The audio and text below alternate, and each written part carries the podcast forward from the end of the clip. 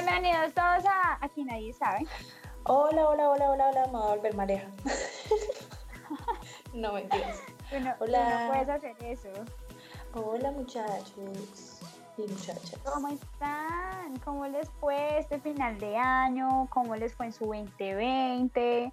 ¿Qué han hecho? Cuéntenos, cuéntenos en los comentarios de la página de Instagram. ¿Qué han hecho? Nosotros los hemos extrañado un montón. Creo que ahí Eli dejó un post con unas explicaciones bárbaras de qué pasó en nuestro final de año. Vayan, leanlo, diviertan. Otras personas hemos pasado y que todos nos acompañemos en ese final de año que fue muy distinto a otros que nos acompañaron años atrás. Estuve a punto de contestar cuando preguntabas a ellos como que cómo les fue en el fin de año, en el 2021. Estuve a punto de decir como, bueno, pues tétrico, pero ¿qué podemos hacer? Estamos empezando nuevamente y aquí estamos. Que le estaba diciendo hace un segundo es, nos toca empezar de cero, uff, sí, pero pregúntense cuántas veces en la vida nos va a tocar empezar de cero. Total. Básicamente como mil veces. Así que esta va a ser como la primera de no sé cuántas veces ya estemos vivos y respirando. Así que, pues nada, muchachos. Pero no, no lo tomemos como un empezar de cero, porque al fin y al cabo ellos siguen acá, nos están escuchando. Nos fuimos por un tiempo, pero no nos olvidaron. No, porque, Y y no nos olvidaron real porque las reproducciones de los capítulos aumentaron durante nuestra ausencia. Ay, muchas gracias, tan lindos, los amamos. Besitos.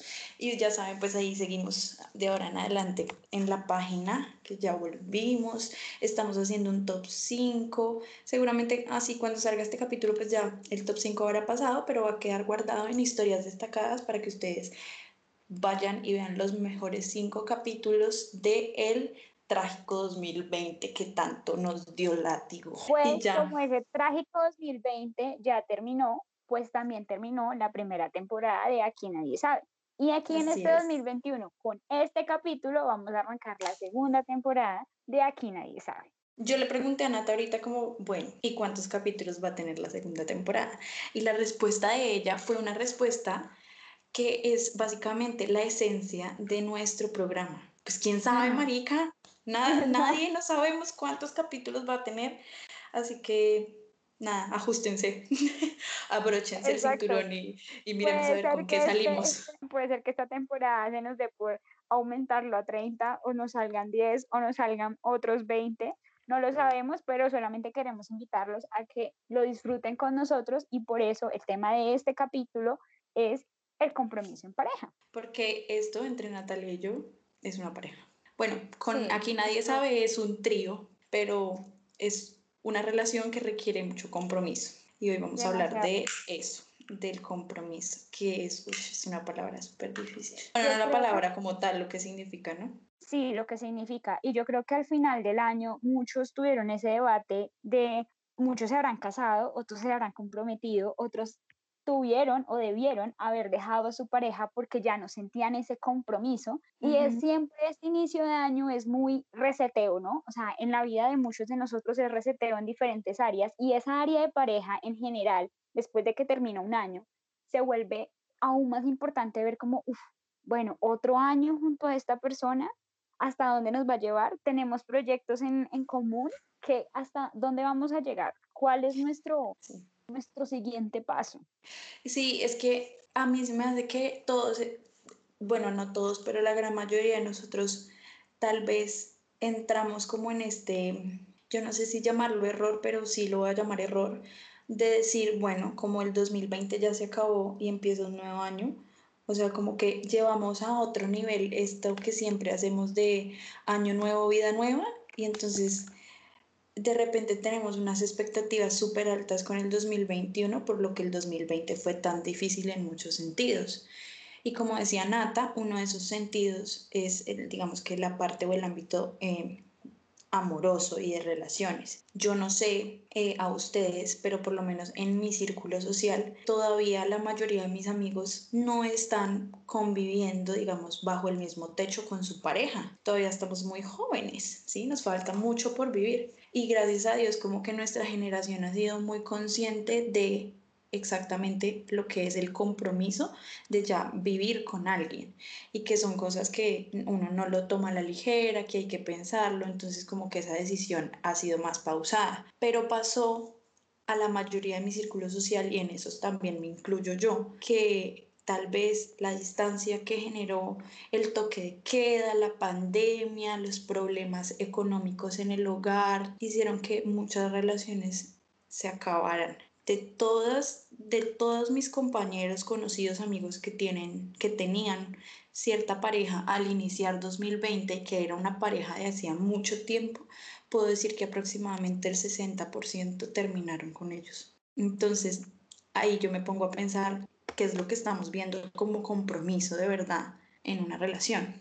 Pues realmente el compromiso es ese elemento o esa, esa idea psicológica, esa idea intrínseca de que debemos permanecer en esa pareja, hay que hacerla perdurar, hay que sentirse orientado a construirla, a generar el deseo, la relación, a todos esos elementos, porque yo quiero estar ahí, pero entonces no es un tema de sacrificio, sino es un tema de satisfacción. O sea, yo me quedo aquí porque me satisface y además hago inversión de tiempo, de dinero, de espacio, de interés, de importancia, de prioridades a mi pareja. Costo-beneficio. Ajá, costo costo-beneficio lo hablamos en los capítulos de amistades tóxicas de la temporada pasada. Pero sí, Nata lo, lo habló muy bien de que obviamente, digamos que una relación amorosa tiene una connotación diferente a una relación de amistad, pero tanto ambas requieren ciertos niveles de compromiso, de respeto, de entendimiento, de límites, de pautas, etcétera, y entre eso uno hace pues este análisis costo-beneficio, es lo que dice Natalia, en una relación se invierte mucho. Entonces, qué estoy yo invirtiendo y cuánto estoy sacando, ¿sí? Y no lo digo sacando como en un mal plan de, ventaja o de, sí, de me poso debajo del palo que más sombra me dé, no, sino de que yo realmente, eh, bueno, que se me satisfagan esas necesidades que yo quiero llenar de cierta manera en la relación. Bueno, eso que decías tú de que las parejas pues, tu círculo social, la mayoría de tu círculo social había terminado su relación de pareja, probablemente era por eso, porque ya no había una satisfacción al 100% o depende también de la percepción de cada pareja, ¿no? A muchas parejas la cuarentena las fortaleció vivieran o no vivieran juntas. En este caso estamos hablando más de personas que son, están en la etapa de noviazgo y no del matrimonio, porque pues ya son temas distintos, pero tal vez al hacer la evaluación dijeron, no me satisface tanto el hecho de no poder verlo, de no poder esto, de no poder aquello, o se dieron cuenta de que realmente lo que tenían no era lo que ellos pensaban y reevaluaron la situación dentro de la pareja y dijeron, mm, como que ya no, no podemos seguir aquí.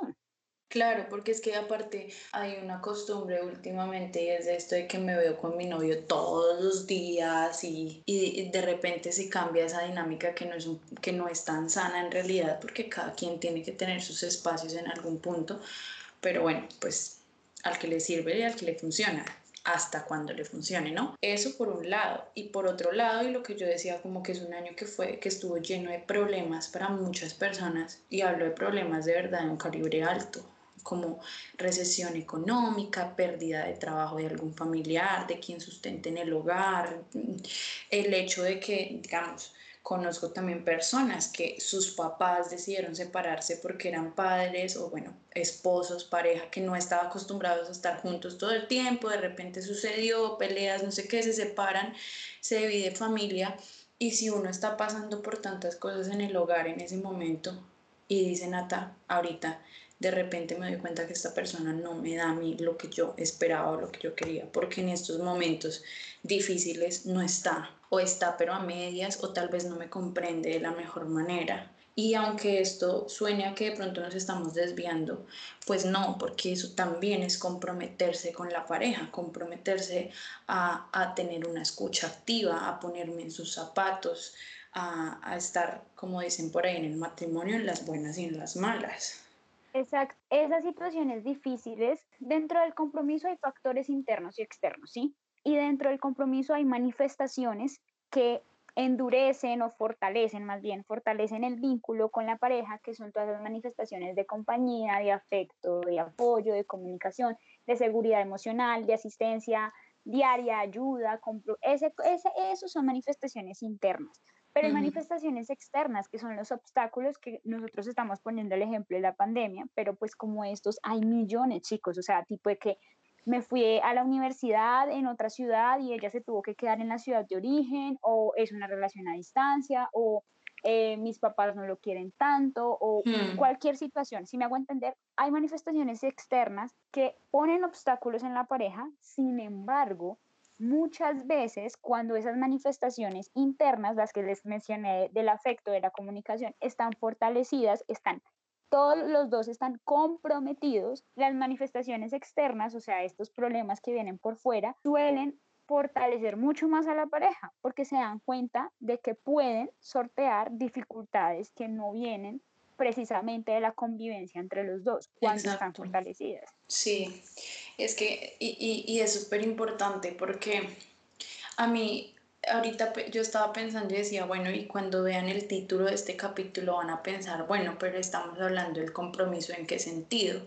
porque eh, es una palabra que se puede interpretar de muchas maneras y de algo tan banal como ¿Por qué mi pareja no se compromete? Y podríamos pensar, ay, eh, la situación de una mujer que quiere que su esposo le pida matrimonio y no lo hace, ¿sí? Que obviamente lo digo banal porque es como lo básico que uno puede pensar cuando habla de compromiso, pero igual es una, digamos que es un paso que es muy importante para cualquier persona en una relación que quiera construir a futuro con ese otro alguien, ¿sí? Pero en este sentido estamos hablando del compromiso constante, no de un compromiso como legal, ni mucho menos de religión, de costumbres, sino del compromiso día a día en la construcción de ese algo. Sí, de que permanezca y de que perdure ese vínculo que yo construí con otra persona. De ese compromiso estamos hablando. No importa si, si hay un papel de por medio, si estamos viendo bajo el mismo techo, sino yo me comprometí a estar contigo porque quise estar contigo. Cosas importantes, como les mencionaba yo, que era la satisfacción y esta satisfacción se da en todos los niveles dentro de la pareja, tanto eh, la comunicación como el, la, el afecto, también se da en la parte sexual. Hay parejas que pueden, y esto es, esto es una locura, pero sucede, muchachos, sucede. Y ahorita vamos a hablar de, o yo les quiero mencionar más bien, cuando una persona, o sea, cuando uno de los dos no está al 100% comprometido, pero el otro está muy, muy enganchado, muy, muy mm. comprometido, pero el otro no está tan comprometido. Entonces, hay parejas en las cuales tienen afecto y tienen muy buena comunicación, pero la vida sexual no existe. Ellos dicen ser pareja, pero son amigos, son mucho más amigos que otra cosa. Dentro de una pareja debe haber eh, una vida sexual activa y una vida sexual activa con satisfacción por parte y parte. Ambos deben de ser felices en la relación sexual. O sea, esto que dice Nata, de que obviamente tiene que haber como este pilar en el ámbito sexual, pues no aplica a las parejas asexuales, que son las personas que no sienten este como un deseo sexual, ¿sí? Eh, y hay comunidades, yo realmente no tengo mucho acercamiento a, las comunidades y eh, me gustaría en algún punto de pronto investigar un poco más, pero de lo poco que sé es que hay incluso páginas en internet, eh, como sitios donde tú te puedes contactar con esas personas porque son personas que perfectamente pueden llevar una relación una vida en pareja sin tener ningún tipo de contacto sexual. En cuanto a lo que está diciendo Nata, de, em, de que es obviamente importante no solo la comunicación, el amor, el respeto, etcétera, sino también digamos que este ámbito sexual de estas parejas que son solamente vínculo sexual, que es todo lo contrario a lo que yo acabo de decir. Puede que entonces no haya, como decía, decía Nata ahorita, es que si tienen comunicación y se la llevan súper bien y no sé qué, pero no tienen vida sexual y no son personas asexuales, pues son amigos, amigos que se la llevan muy bien y que de pronto le han puesto ante la sociedad un título o un rol diferente a esta situación. Pero entonces, Nata, ¿qué pasa con estas parejas que son solamente eh, parejas sexuales de placer, hedonismo total y que también está bien, en ningún momento está mal desde que pues haya ese acuerdo, ¿no? Exacto, aquí la cosa es que uno debe tener claro, uno, la persona y el compromiso ahí es que nosotros somos solo pareja sexual no podemos pretender ni que esta persona nos invite a comer, ni que vaya con nosotros al cine, o que si mi mamá se enfermó me la vaya a recoger, o esté pendiente de mí porque algo pasó. Eso no va a suceder si mi compromiso es netamente tener relaciones sexuales. Mi inversión, ¿cuál es ahí? El placer, neto placer y nada más. ¿Qué es lo que sucede? Muchas veces pasa, y creo que le pasa más a las mujeres que a los hombres, que confunden mucho ese tipo de, de relación solamente íntima y comienzan a esperar más de la otra persona, como, ay, pero es que no se compromete, pero es que no me, no me, no invierte tiempo, no me llama, no sé qué, no. Y hay hombres que no dejan las cosas claras y hay viejas que tampoco, o sea, vamos a ser claros. Sí, a muchos les da miedo, les da mucho miedo decirle, y más que todas las mujeres les da mucho miedo decirle al, tipo, mira, yo lo que quiero contigo es solamente eso. Y comienzan y entran a un juego y luego se dan cuenta, y es que esto, esto es lo que pasa cuando uno solamente entra a una relación sexual, no más con una persona, y comienza a darse cuenta que la persona es chévere, es agradable, conversa rico, no sé qué, y comienza uno a confundirse, a las cosas. cosas y a comenzar a pedir compromisos donde no hay inversiones de tiempo, la satisfacción es solamente sexual, pero afectiva no hay, comunicación tampoco. Entonces, es ahí cuando nosotros tenemos que comenzar a, a evaluar y a reevaluar por qué me pasó, por qué estoy así y qué fue lo que no entendí del compromiso que realmente debimos haber tomado desde el principio. Mm, hay una aclaración que yo quiero hacer aquí con respecto a lo que tú acabas de decir, Nata, como para evitar que pronto podamos llegar a herir alguna susceptibilidad. Cuando Nata dice, es que parece que esto le pasa más a las mujeres que a los hombres. No es cuestión tanto de, que nosotras tengamos un estigma ni nada parecido, pero hay, hay, eh, hay estudios que han demostrado que en términos de relaciones los hombres son mucho más eh, físicos y las mujeres mucho más emocionales. Me acuerdo que de mis ex jefes en un trabajo que tuve, ella hizo una investigación con respecto a las infidelidades en parejas heterosexuales y en esta investigación ella encontró pues los hombres hablando de infidelidad y en la, en la relación heterosexual para los hombres o sea, ellos son mucho más físicos y las mujeres mucho más emocionales. Entonces, para los hombres es mucho más difícil perdonar una, una infidelidad de cama que una infidelidad emocional, mientras que las mujeres al contrario, a la mujer se le hace mucho más difícil perdonar una infidelidad emocional que de cama. No sé al punto que hayan llegado para mí, tiene mucho que ver, no todo, pero tiene mucho que ver el rol social que cumple el hombre en el sentido de que se le hiere el ego, podría decirlo de esa manera, pero para un hombre que su pareja haya tenido una relación sexual con otra persona es como que esa persona vino a suplantar mi lugar, pero en, una, en un sentido físico y la tocó y le hizo y cómo se lo hizo y no sé qué y empiezan estas preguntas. Mientras que para la mujer es mucho más fuerte que su pareja hombre, porque acuérdense que estamos hablando de relaciones heterosexuales. En este estudio era más difícil comprender por qué mi novio está interesado en otra, por qué está prestándole atención a otra, por qué mi novio está mm, ayudándola con problemas eh, personales o es ah, atento, se preocupa por ella, etcétera, etcétera. Eso por un lado. Entonces no es cuestión de que nosotras pensamos y tenemos el sesgo de que las mujeres se confunden más en ese sentido, sino que como nosotras somos más emocionales en cuanto a este tema de, de relación amorosa, entonces hay más, más, pues una probabilidad mayor de que cuando pasa lo que Nata decía, que el hombre de repente no deja las cosas claras y de pronto tiene, ay, es que es muy chévere para hablar, como decía Nata, ay, es que el man es súper atento, me abre la puerta del carro, me trae comida, me trae una flor, yo qué sé, ¿sí? Que muchas veces hay hombres que tienen como ese cortejo, aunque no quieran algo serio, no lo dejan claro, ella interpreta eso como muestras de atención y ahí es cuando se desvían las cosas. Pero precisamente hablando de esto de no dejar las cosas claras, y ya lo habíamos mencionado en el capítulo de amor, infidelidad y, y hablamos de límites también y creo que tiene mucha relación porque precisamente a partir de esos límites así mismo uno sabe ese compromiso por dónde va, hasta dónde llega, ¿sí?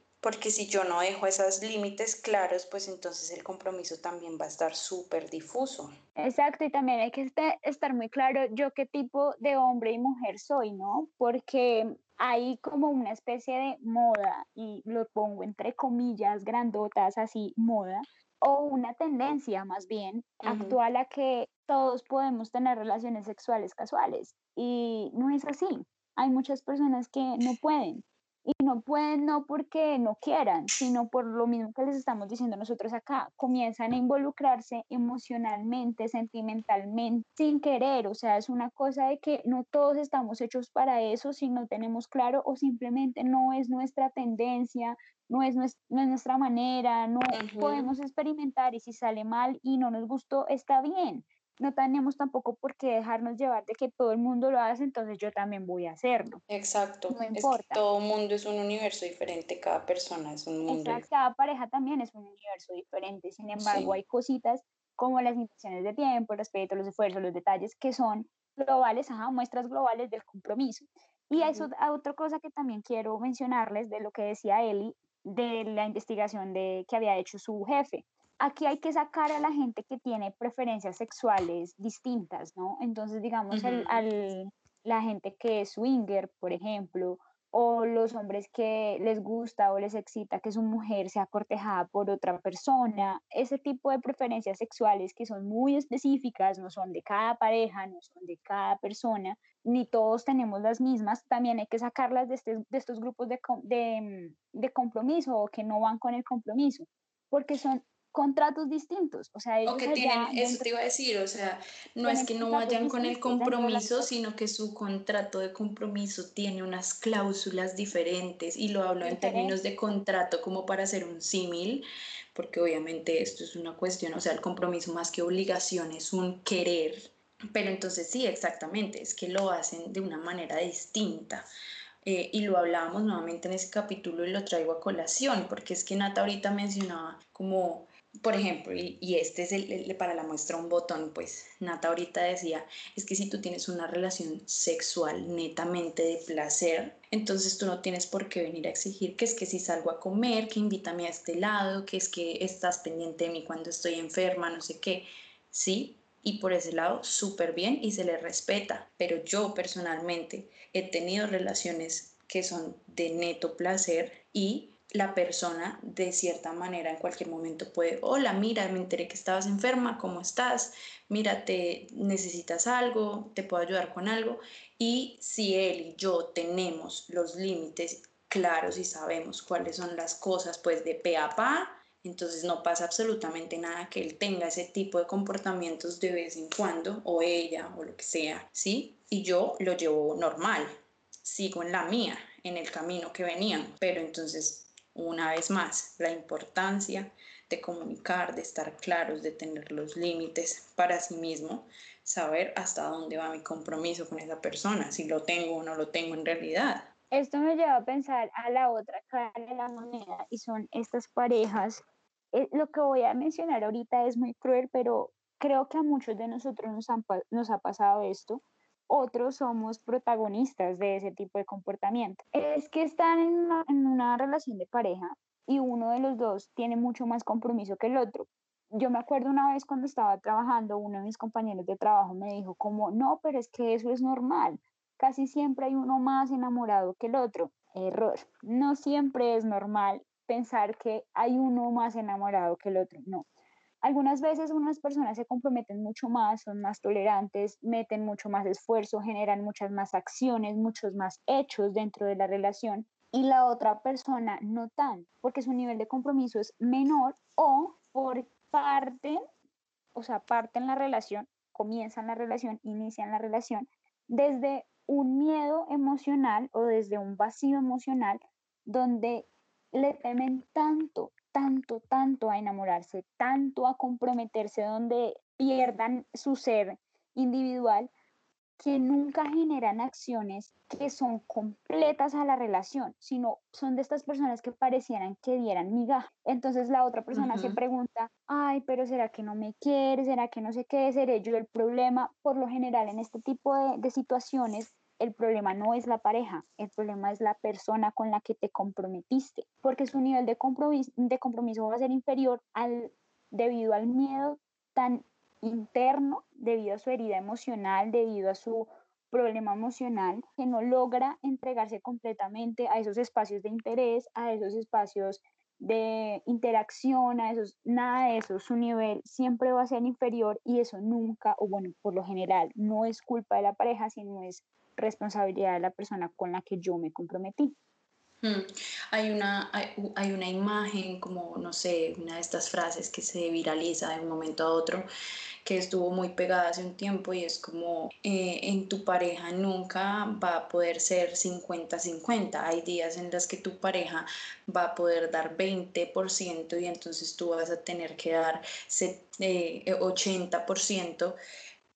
A mí eso me pone a dudar un montón, porque puede que sí, claro, hay días en los que yo de pronto me despierto y no estoy de la mejor, eh, del mejor ánimo y, y, todo, y siento que la vida se me pone complicada y para mí es un poco más difícil, pero eso es uno que otro día y entonces esto no significa pues que yo tenga que conformarme con una relación en donde yo soy la que da más y es que el otro es así, y es que él o ella no lo demuestra de esa manera, o si me entienden.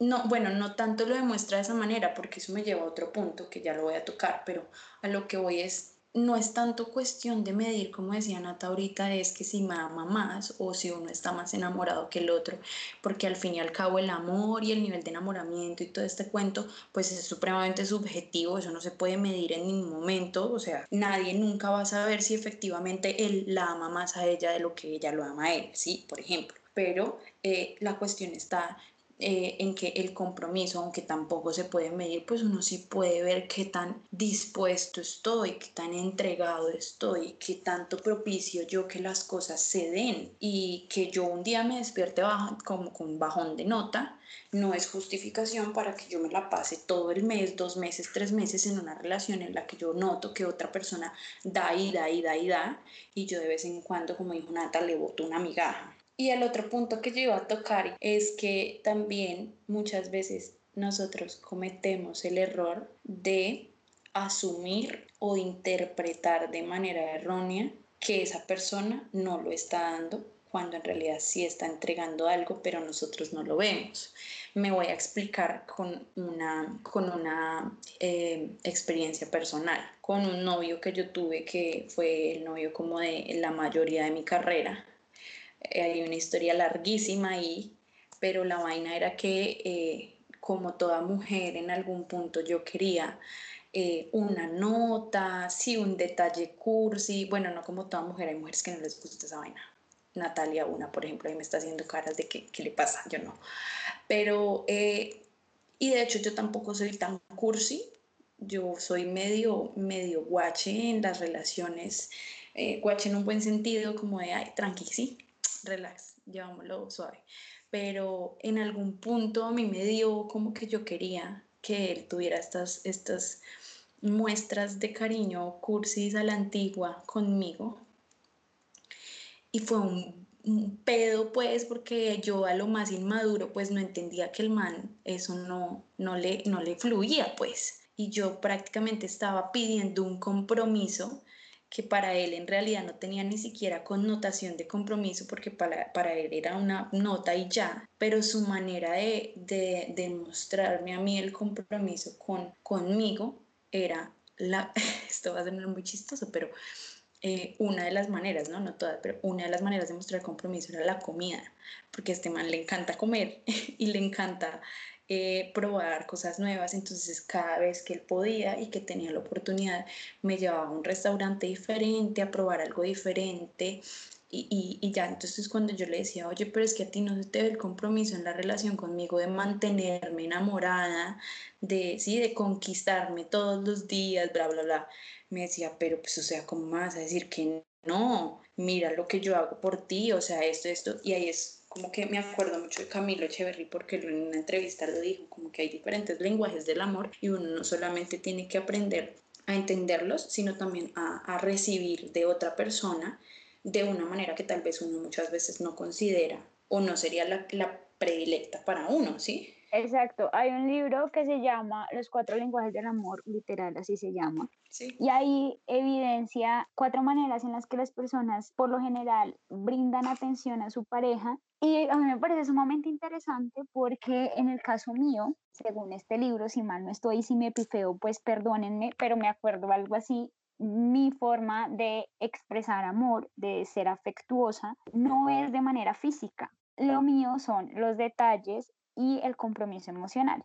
Lo mío es, yo sí, yo sé que a la persona que, que mi pareja pues le gustan los chocolates, tengan por seguro que yo voy a ser de las que compra una, una chocolatina, que una no sé qué, que es, que si yo sé que le gustan las gomitas, entonces voy a ver que cada vez que lo veo, de vez en cuando, por sorprenderlo, le voy a poner como una cosita de gomitas porque sé que le gusta, no sé qué. Y lo otro es el compromiso emocional, pero no esperen que pues yo los tenga llenos de abrazos y de besos porque eso no va a pasar. Ajá, pero claro, Nata, digamos que lo que tú dices, yo sé que a Nata le encantan las gomitas, marica.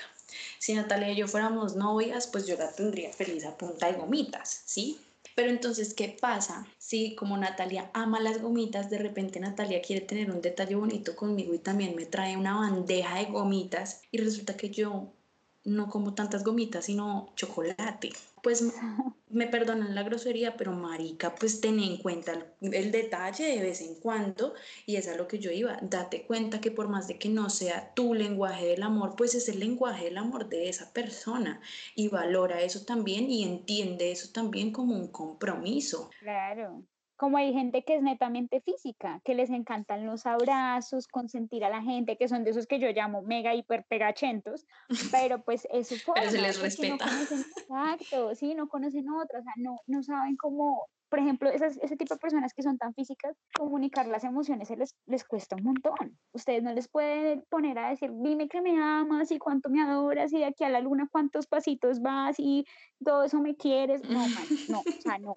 Es lo que va a hacer, es abrazarte, darte picos hasta cuando se canse y acostarte contigo y arruncharte, pero no te va a decir ese tipo de cosas y no sé qué, no, claro. no les gusta. O bueno, no es su forma.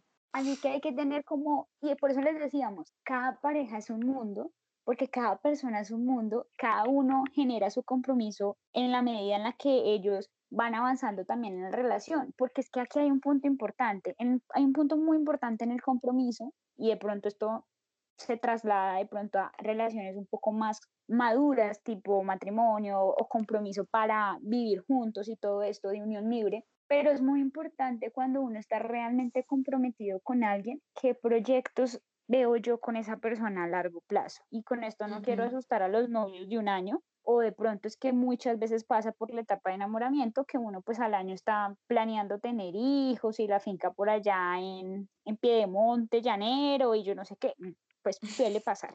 Pero yo les estoy hablando de un, de un compromiso y de un desarrollo a largo plazo real tipo parejas que invierten en un negocio porque van a estar juntos o el sueño de alguno de los dos es emprender con una empresa, pues lo apoya, de, así no sepa mucho, pero pues lo apoya en su emprendimiento. Estoy hablando de ese tipo de, de compromisos que se generan y se materializan en algo que los dos vamos a comenzar a construir o yo voy a estar ahí siendo tu mano derecha en eso que tú quieres generar porque es de los dos ahí es donde más fuerte se hace la relación. Ahí es donde la satisfacción tiene que estar mucho más alta, donde, donde las dos personas tienen que retirarse o comenzar a darse cuenta de las cosas tentadoras que pueden llegar a tocar a la pareja, pero no les interesa porque están construyendo al lado de alguien que quiere construir con ustedes. Sí, Ojo que satisfacción no es solamente lo bonito y lo chévere y los momentos bacanos. O sea, satisfacción es también de cuando pucha, la hemos luchado un montón. Eh, pongan el ejemplo, este, este ejemplo me parece súper bonito y que lindo algún día de pronto yo lograrlo eh, de estas parejas que desde jovencitos, no sé, compran el lote y van pegando ladrillo por ladrillo, madera por madera y cuando finalmente tienen su casa, pero imagínense el trayecto, el, eh, o sea, el camino, cuántas veces de pronto, qué sé yo, no se les cayó el ladrillo, se les dañó el cemento, se le, la, fuga de agua, de gas, no sé qué, etcétera. Y, en eso uno también tiene que encontrar satisfacción y es la neta satisfacción de, pucha, lo estamos intentando y a pesar de los baches y de todo, estamos todavía juntos y tenemos, digamos que la madurez, em, las pautas, el respeto para lo que decía Natalia, sobrepasar estas cosas que nos están pasando. Entonces no es, no es solo satisfacción de, ay, qué chévere una, una pareja con quien construir, porque bueno, de ideas se construye el mundo, pero, pero las ideas solitas no, las ideas hay que ejecutarlas. con hechos, por eso les ponía el ejemplo de emprendimientos, de sueños de uno del otro o de cosas que los dos van a comenzar a generar de forma de hechos material, material, material.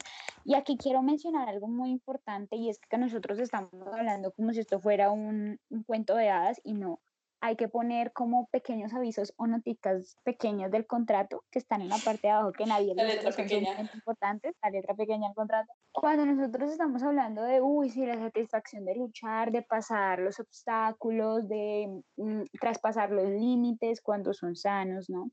No estamos hablando de que yo me voy a quedar ahí en esa relación porque em, estoy mal interpretando la situación, esto de, del sacrificio y yo no sé qué, y estoy aguantando maltratos, estoy aguantando eh, situaciones nocivas para mí, nocivas para mi desarrollo personal, nocivas para mi proyecto de vida, porque tengo que mantener la relación porque estoy comprometida con la relación. No, ok, no, no. La respuesta es no. Eh, por eso al inicio les coloqué o les mencioné las manifestaciones sanas del compromiso para que las tengamos claras y no nos vayamos a confundir con sacrificios personales que tengan, pasen límites que no son sanos para mí ni sanos para la otra persona y sea una relación que llegue a un compromiso restrictivo y obligatorio en el que tengo que estar porque debo de estar y no porque quiero estar. Conformándome. Es que eso del, eso del conformismo me parece terrible. Miren que también hay un punto, y ahora que Nata menciona esto, yo pienso que hay un punto en el que también uno tiene que ser consciente, como sentarse y pensar y con la mano en el considere, como dicen los abuelos, decir, hasta aquí voy, ¿sí? Y listo, me comprometí y lo hice súper bien y di todo de mí, pero hasta aquí voy y hasta aquí va mi compromiso. Y porque me parece que uno a veces también puede aprender de los errores o de las experiencias de los demás. Y esto es, de hecho, el podcast es el centro, pues es contar esas experiencias cotidianas también con una pareja me pasó exactamente eso que dice Nata, como que yo estaba súper comprometida y dele y dele y pasaron años comprometida y yo decía, me acuerdo que yo una vez le dije a Natalia, y yo no sé si Nata se acuerda que le dije, es que esta yo he luchado por esta relación y he trabajado en esta relación como si hubiera sido un proyecto de vida. Y póngale, póngase usted a pensar que usted ha hecho un trabajo de grado, un plan de vida, un, qué sé yo, una inversión y lleva tres, cuatro años invirtiéndole tiempo, energía, emociones, dinero. Y yo le decía a Nata, pero, y me perdonan el, el, el, el ¿qué? El lenguaje coloquial, yo le decía, parce, ¿cómo se le ocurre a usted que después de cuatro años de toda esta inversión que yo he hecho en esta relación la voy a terminar? No puedo. Y ahora me doy cuenta que no, ¿qué? ¿Qué estaba haciendo yo? Claro que sí se puede, porque es que la vida es perder o ganar. Y cuando uno pierde, en realidad gana más de lo que pierde, porque gana experiencia, gana enseñanzas, gana madurez, gana sabiduría, gana huepucha de todo, hasta amigos gana uno en situaciones muy difíciles. Y yo con este miedo de que es que voy a perder la inversión que he hecho por cuatro años, entonces no termino esta relación, estaba estancada, conformándome, estaba estancada, es que no hay más palabra. sí. En una situación que no era beneficiosa ni para la vida de ella ni para la vida del personaje que la estaba acompañando. Finalmente, muchachos, eh, queremos decirles, esa relación se terminó y pues la vida siguió y ella sigue aquí viva parada, lo cual quiere decir que ustedes también pueden. Todos estamos vivos, están bien y, y, y, todos estamos mucho mejor ahora, de verdad nos podemos ver, nos podemos saludar sin rencor, sin nada, o sea, somos dos personas maduras, grandes que ahora ya tal vez están mucho más preparados para otras cosas. So, terminen esa relación disfuncional, por favor. Así les cueste, muchachos. Miren que eh, tuve un viaje hace poco y esa, eh, estuve con una, una, amiga, una muy buena amiga mía, pero que no conversábamos de cosas así muy íntimas del corazón hace mucho tiempo. Y en este viaje lo hicimos y ella me recordó a una Natalia de hace, que les digo yo, cinco o seis años, que tuvo una relación sentimental porque ella estaba en una situación muy similar a la que esa chica estaba en ese momento. Y es este momento en el que tú estás en una relación y, ese, y les, quiero decir de verdad, miren, los entiendo los que están en esa posición, pero hay que tomar decisión. ¿Cuál es la, la situación? Es una situación en la que, lo que les decía ahorita, pareciera que uno de los dos quiere más. ¿Sí? O sea, como que dedica más tiempo, está más pendiente, hace más inversión de tiempo, hace más inversión de acciones, hace más inversión de dinero, hace más inversión emocional, hace más inversión de interés, y el otro no tanto, o sea, como que se le queda cuatro y seis pasos atrás. Esa Natalia que les cuento yo hace seis años vivía en una relación así. Era un chico que no les puedo mentir porque mi familia y mis amigos lo vieron, me quería muchísimo, él me quería muchísimo pero yo a él no lo quise tanto y no era porque no quisiera, ni porque no me diera pues el corazón, ni ay, mírenla cómo lo maltrata. Era más una cosa porque mi proyecto de vida en ese momento no iba ni al pie ni a la marcha de lo que él quería, había una diferencia de edad de aproximadamente cinco años y no era, no estábamos en la misma línea, sí, en el mm. mismo nivel. Él podía dar la vida por mí y esto es un, simplemente un, es un ejemplo, es un simbolismo, porque pues no es cierto, no iba a dar la vida por mí, es un simbolismo, pero pues él tenía grandes expectativas con nuestra relación sentimental y yo la verdad lo único que quería era acabarla, porque yo sentía que él a futuro no podía llegar a llenar todas las, tanto experiencias que yo quería vivir, el proyecto de vida que yo quería emprender. Entonces, creo que, no sé, Natar, corríjame, pero yo creo que también le pasaba a usted lo mismo, como que yo siento que uno también dice, pucha, yo tampoco puedo llenar las expectativas que él quiere o que él tiene porque yo no estoy para eso. Le pasaba a una amiga que el, el, novio estaba como con la imagen de, por su familia y por lo que él había visto en su crianza, con la imagen de que la mujer es la que se queda en la casa planchando, haciendo la comida, lavando, no sé qué. Y ella, pues obviamente una mujer echada para adelante, con carrera, con todo, y ella dijo en un punto, también una relación como de siete años dijo, no puedo más porque yo no cumplo lo que, o sea, los parámetros que él quiere. Exacto. Y lo que pasa aquí es que el amor o el cariño está intacto, pero entonces la persona que se quiere ir siente como una responsabilidad emocional por el otro y siente una culpa porque y una carga culpa y una carga entonces, imagínense estar en una relación donde los proyectos de vida van por vías distintas o como pensamos van en vías distintas o a mí se me está acabando las ganas de seguir aquí porque sinceramente ya no me da el querer estar, sino más bien estoy por estar. Más daño le estoy haciendo a esa persona quedándome yo ahí y a mí mismo también porque me estoy obligando a las malas a estar en un lugar donde no quiero estar que decirle a Dios y que esa culpa que uno no debería sentir porque simplemente las cosas son así. Hay situaciones en las que tenemos que aprender y como decía Liana, de estas situaciones quedan unas experiencias increíbles. A mí que me quedó de esa relación, entender que la nena de ese momento tenía unos problemas de comunicación emocional increíbles que yo no tenía ni idea de que tenía, pero los tenía. Me quedó el saber que yo sentía culpa y responsabilidad por las emociones de los demás, no solo por la de él, resultó que me di cuenta que también por la de mis amigos, la de mi familia, y que yo vivía en una carga emocional muy superior a los demás porque parecía ser yo el polvo a tierra de todo el mundo. Entonces, esa relación me dejó eso y pues claramente tocó corregirlo. Pero a lo que hoy es, muchachos, o sea, lo que decía Diego en el capítulo de las relaciones, uno tiene que ver las experiencias que pasa con una pareja y con una persona como una ganancia. Así haya sido la peor relación del mundo, así haya habido maltrato emocional, así haya habido maltrato físico. Cuando uno sale de ese tipo de hoyos, lo que aprendió es valiosísimo, es valiosísimo. total, o sea, pues hay que tratar de aprenderlo de otras fuentes, ¿no? Y evitar que llegara a esos puntos, pues, pero si ya pues, llegamos, pues, ajá. No sé, muchachos, esperamos que con estas experiencias que contamos y un poquito el contexto de lo que para nosotras es el compromiso, pues hayan entendido la diferencia entre me siento comprometido de obligado, de siento esta carga, a realmente estoy comprometido porque quiero. Ahí les dimos varios tips, les dimos varias ideas, les dimos eh, a los que están confundidos y quieren terminar con esa relación. Yo creo que esto les puede aclarar bastante las ideas y pues a los que están felices. No solo para terminar, ¿no? Nosotras parece que nosotras siempre quisiéramos que todo el mundo terminara, pero no, o sea, hagan un análisis de lo que escuchan acá.